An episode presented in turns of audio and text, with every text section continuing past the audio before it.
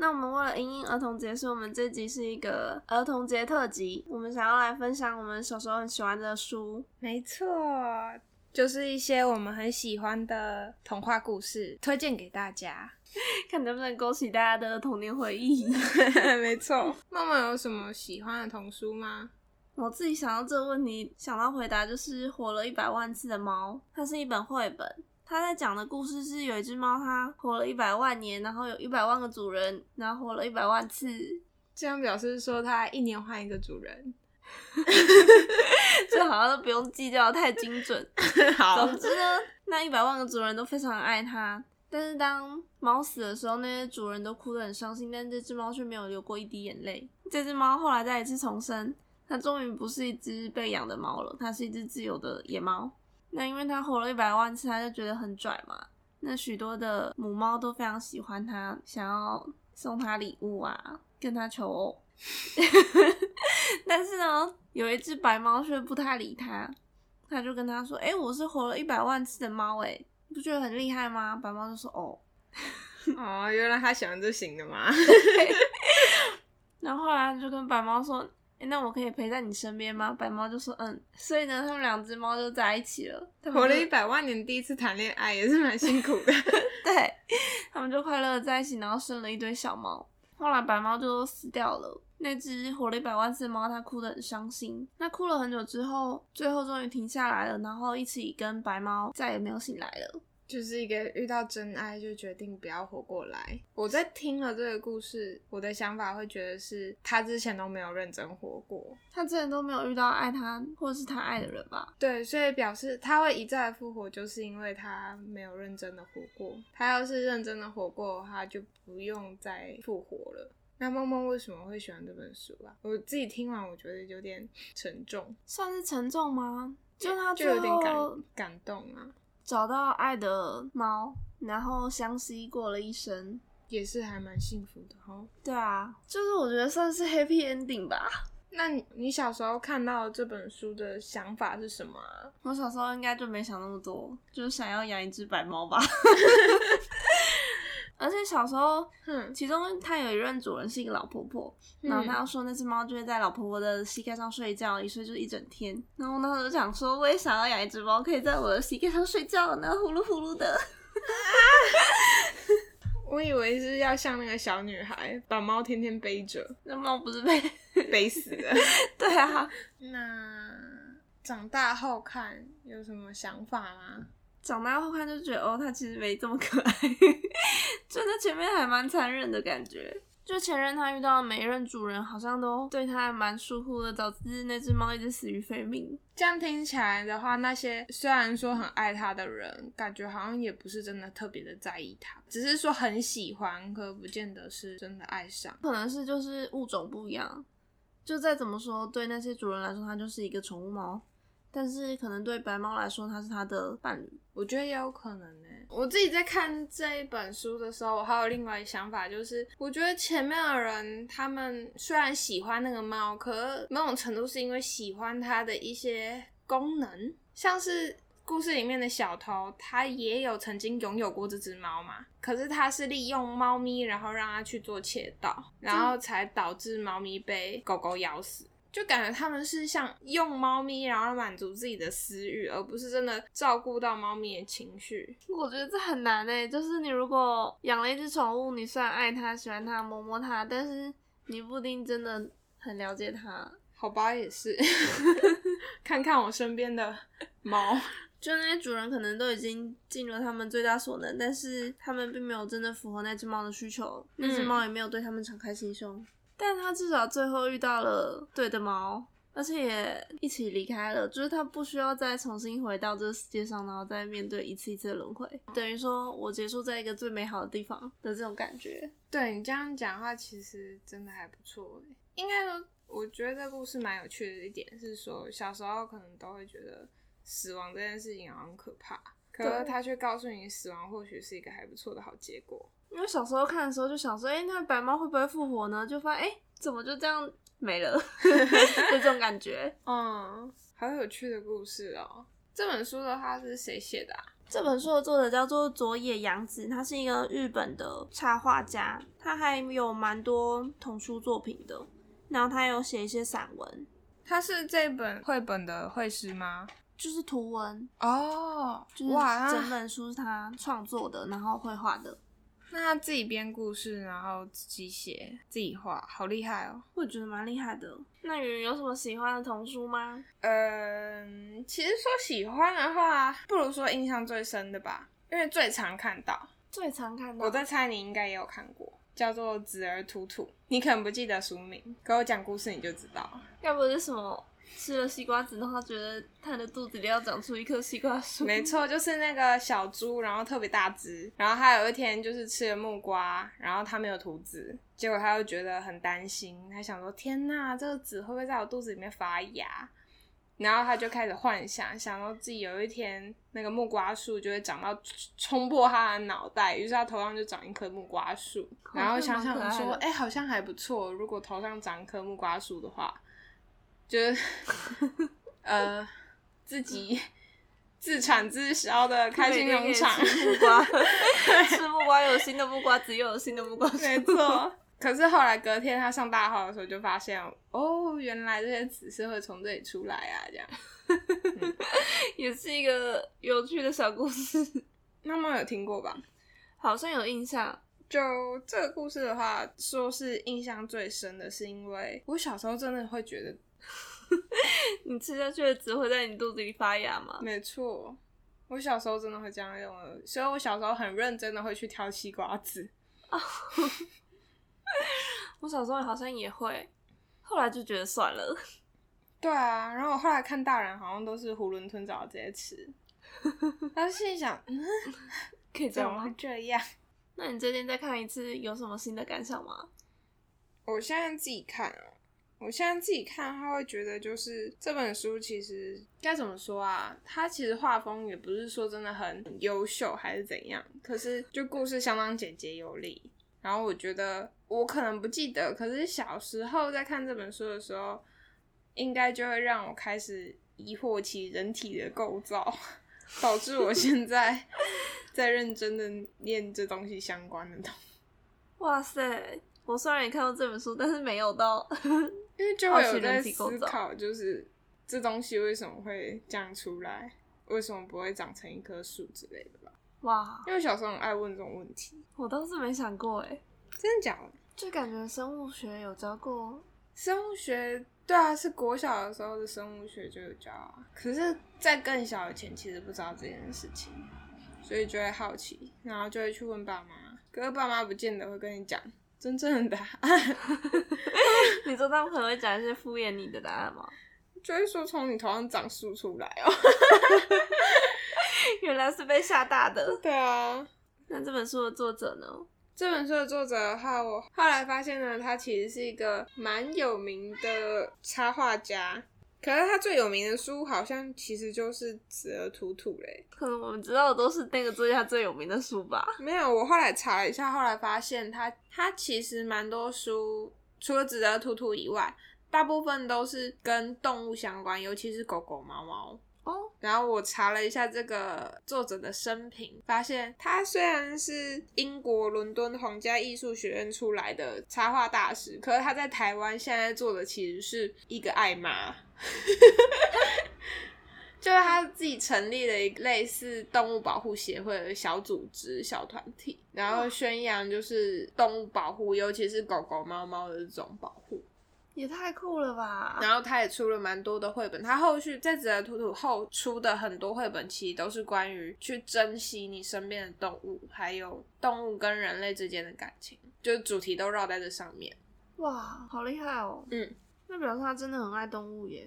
对啊。好，我们都分享了各自最有印象的一本书。那默默还有其他想要推荐的吗？嗯，另外一个是应该大家都知道，就是《小王子》，我超喜欢小王子的，我也蛮喜欢的，而且我看到就会买他的周边，我也会。对耶，我有小王子的贴图哎。快传给我。不对啊，我我现在为什么要帮他宣传我他的贴图？我不知道，那你还是可以传给我。好，那妈妈为什么会喜欢小王子？你大概是什么时候看到小王子这本书的？很小吧，可能小学的时候，那时候我妈好像就买了小王子的书，还有丝巾的样子，反正就是送给我跟我妹。哇，妈妈好厉害哦！那小时候看跟长大看有没有什么不同的想法？小时候就觉得很可爱吧，那长大嘞，长大就觉得还是很可爱。的确还是很可爱啊。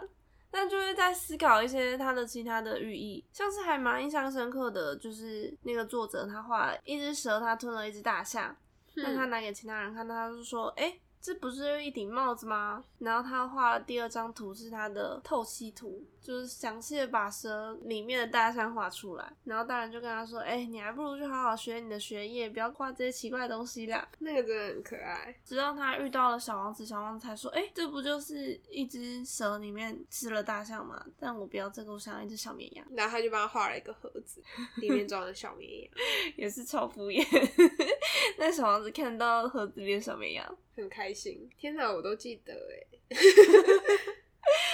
那么还有喜欢《小王子》里面哪个桥段吗？我还蛮印象深刻的是狐狸跟玫瑰，就是小王子他有一朵非常爱的玫瑰，那朵玫瑰告诉小王子说：“我是这宇宙独一无二的唯一的一朵玫瑰花。”但当小王子来到地球的时候，他发现了一个玫瑰园，里面有上千朵玫瑰，都跟他玫瑰长一模一样。他的玫瑰很好笑。对，他瞬间觉得我被欺骗了。然后他是遇到了狐狸，那狐狸的告诉他说：“你必须要驯养我，因为在你驯养我之前，你对我来说只是千千万个小男孩中的毫不起眼其中一个，我也只是千千万只狐狸中随便的其中一只狐狸。但是当你驯养我之后，我们就是对方独一无二的存在了，透过关系绑定。”结契约，有点像吧？阴阳师跟式神的关系。我开始乱讲话。对，因为他透过跟狐狸的这个关系之后，他再去看那些玫瑰园中的玫瑰，就发现他们跟自己的玫瑰都不一样，没有跟他之间，譬如说他每天帮他玫瑰浇水，为他立屏风，帮他。做一个玻璃罩子，但他们之间的互动还有回忆，都是别的玫瑰无法取代的。而且其他玫瑰应该不会这么长久，毕竟他们是五千朵玫瑰中的一朵。没错，我最喜欢的桥段，其实除了这个以外，我还很喜欢那个点灯人。真的哦？嗯。为什么？我觉得他好辛苦哦。可我觉得他算是劳工表率，哎，他很认真的在完成他自己要做的事情。呃，他的星球就是会越缩越小嘛，然后所以变得是说他的每天变得越来越快，所以他从可能只要休息很久、睡很久的觉起来之后再点灯就好了。可是他后来变成就是三不五时就要起来点一下灯、点一下灯，他都没有办法休息。小王子好像看到了以后，他就开始想到他的星球。他说他的星球就是他只要走到星球另外一端，他就可以看夕阳，然后觉得。天哪，好美哦！所以你在意的点是小王子的夕阳，而不是点灯人吗？没有，就是对这一段故事特别有影响。小时候看的时候就觉得，天哪，我好想要，只要走到，比方说从客厅走到阳台，就可以看到自己自己家的夕阳，这样。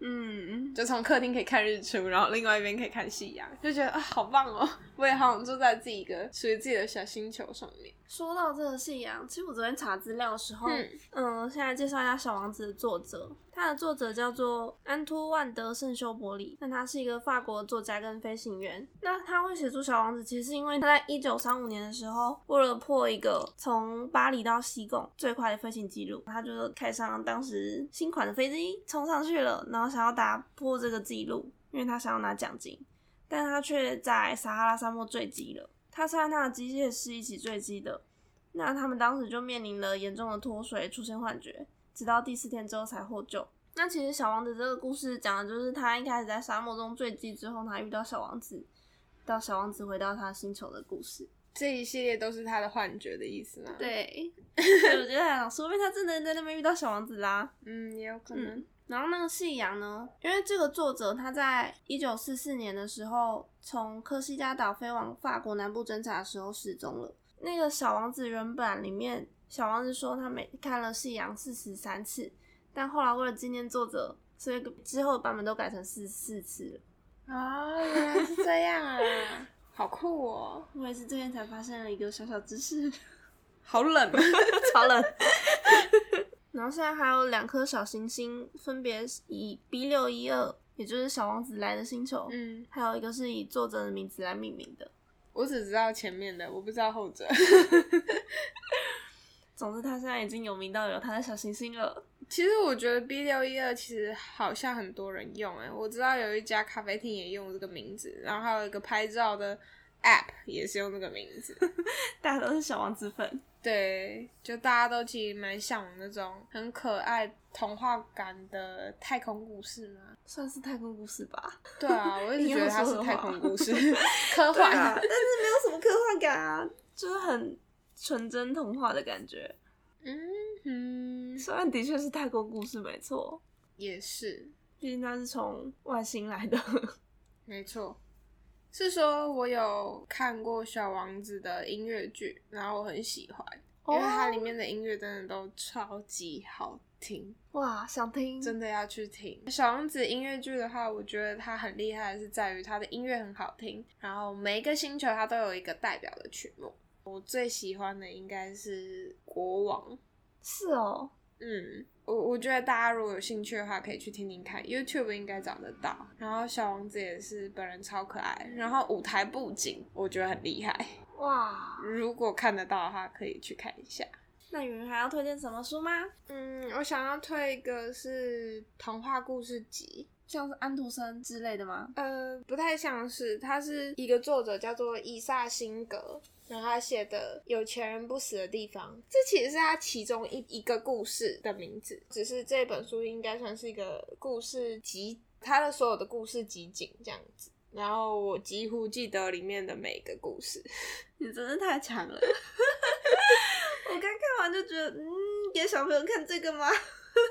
可我好，我小时候好喜欢这些故事哦。我大概介绍一下好了，因为它好像比较冷门吗？我我觉得冷，你觉得很冷门对不 对？我觉得以撒辛格的话，其实是一个犹太人，然后他其实经历过二次世界大战，所以他算是被迫害的，因为他是波兰籍。哦，而且是犹太人，没错，没错。所以其实当初希特勒在进攻的时候，他经历了蛮辛苦的旅程，然后后来就逃到美国，然后在美国的话才稳定下来当记者，然后开始写一些专栏小故事，然后后来才越来越多的读者喜欢他。比较后期的之后，就开始写一些童话故事。然后童话故事的话，其实有比较浓厚一点的宗教色彩，很犹太。但是我觉得充满教育意义。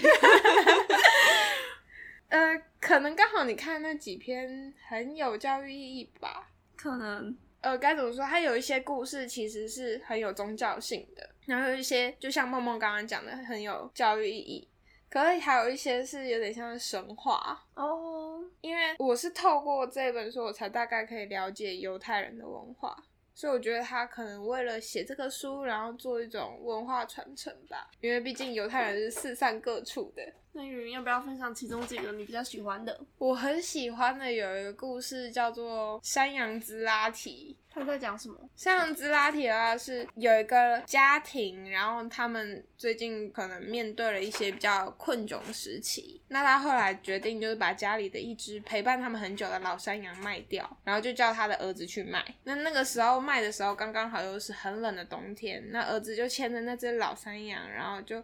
虽然家里的人都很不舍，可是真的没有什么钱了，所以就想说啊，好吧，还是去卖。结果他们在前往市集的路上就遇到大风雪，小儿子就心里想，完了，死定了，他应该回不去了，因为他被困在雪里。啊，可能没多久的，他的山羊呢就找到了一个稻草屋。